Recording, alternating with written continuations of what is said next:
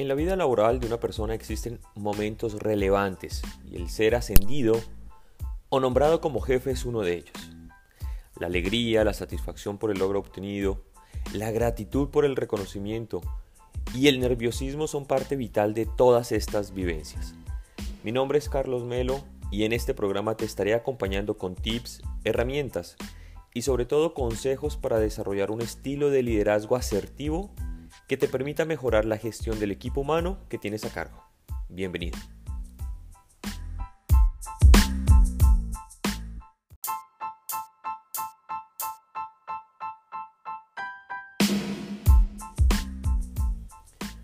¿Eres líder?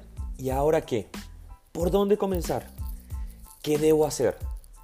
Son algunas de las muchas preguntas que seguramente rondan por tu cabeza en estos momentos. Ser líder es una tarea de introspección, un viaje interior que comienza desde adentro y va irradiando en todas las áreas de tu vida. Para lograr liderar a otros con eficiencia y que ellos encuentren un sentido a lo que haces, primero debemos liderarnos a nosotros mismos, es decir, gestionar efectivamente nuestros pensamientos, nuestros comportamientos y nuestras acciones. El liderazgo de uno mismo empieza cuando ganamos la batalla de la mente. Un proverbio chino dice, observa tus pensamientos pues se convierten en acciones. Observa tus acciones pues se convierten en tus hábitos. Y observa tus hábitos porque son ellos los que le dan forma a tu vida.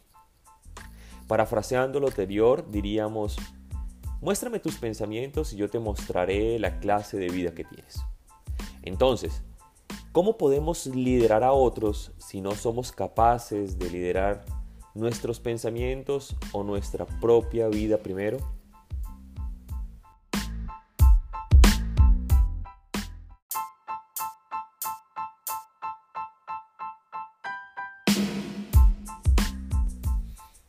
Entonces, querido líder, tu primer paso es trabajar intensamente en ti, aumentando tu autoconocimiento descubriendo tus fortalezas y tus oportunidades de mejora. Bill George dice, la autoconciencia es el punto de partida del liderazgo. Cuando te conozcas a ti mismo, desarrollarás el liderazgo personal.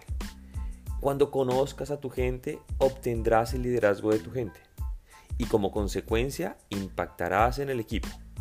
Y finalmente, cuando conozcas tu organización, desarrollarás el liderazgo organizacional tan necesario para ser un promotor de cambios.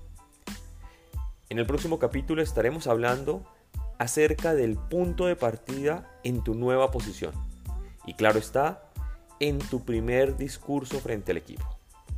Hasta pronto y nos vemos en el siguiente capítulo.